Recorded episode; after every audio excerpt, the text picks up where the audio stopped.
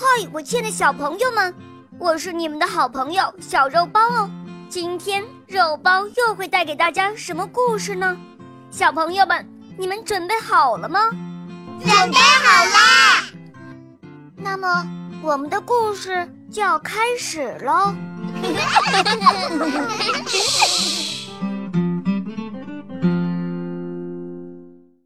西游记》三打白骨精第一集。这天，师徒四人来到了一座险恶的高山下。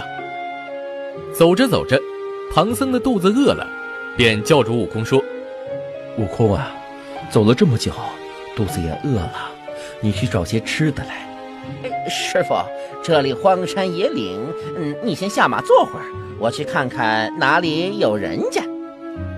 悟空说完，就跳到了半空中，四下一看，看到了南山上的桃树。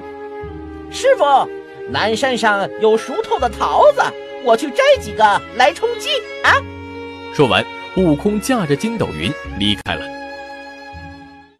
这时，躲在一边的妖精看到了唐僧，心想：听说吃了唐僧肉可以长生不老，真想现在就把它吃了。可是，他的两个徒弟都是天将，我又不是他们的对手，这可怎么办呢？哎，有办法了！于是，妖精摇身一变，变成了年轻美貌的女孩，左手提一个青纱罐，右手提一个绿瓷瓶儿，向唐僧走去。唐僧看见了女孩，哎，这悟空又撒谎。还说这里荒无人烟，这不就有人来了吗？哎，师傅，俺老猪去看看。八戒说完，整理了一下衣服，装作很斯文的样子，向女孩走去。哎哎，女菩萨，哎，你手里拿着什么呀？这罐里是香米饭，瓶里是炒面筋，我要去给我的丈夫送午饭。八戒慌忙跑回去报告给唐僧，这师徒三人竟然都没看出这个女孩就是妖精变的。唐僧问道：“女菩萨，你住哪里呀？怎么一个人来到荒山野岭呢？”这叫白虎岭，我家就住在西面。我的丈夫在田地里干农活，我正要去给他送饭。几位圣僧还饿着吧？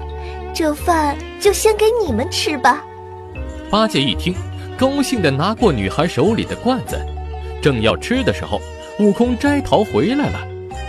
悟空一眼就认出了这女孩是妖精假扮的，便拿出金箍棒打向女孩。唐僧赶忙阻止：“悟空，不要胡闹！这女孩是来给我们送斋饭的。师傅，她不是人啊，是妖精，她的饭里有毒。”唐僧还是不相信，悟空生气地说：“师傅，你是喜欢上他了吧？八戒，你去找几棵树；沙僧，你去割些草；我就做木匠，给你盖一间草房子，你就和妖精在这结婚吧。哼，咱们也别去取经了。”唐僧羞得满面通红，悟空趁机朝妖精打去。这妖精太聪明了。知道悟空看出了自己的真身，忙使用法术逃走，地上只留了一个假的尸体。唐僧以为悟空打死了女孩，生气地责骂道：“你这个猴子，又不听师傅的话，伤了一条无辜性命。”哎，师傅，你别着急骂我，你看他带的是什么东西？嗯？唐僧一看，那香米饭。竟然是长尾巴的蛆，面筋是癞蛤蟆，唐僧就有点相信悟空的话了。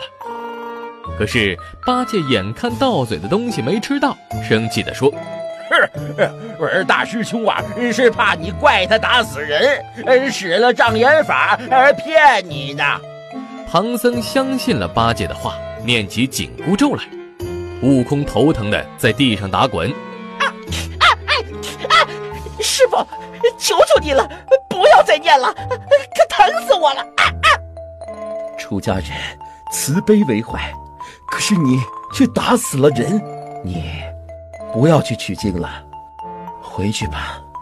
师傅，我怕我回去后妖精又来抓你。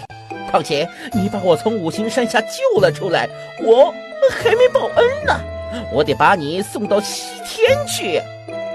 那好吧，既然如此，我就饶了你这一次。如果你再敢作恶，我就念二十遍紧箍咒。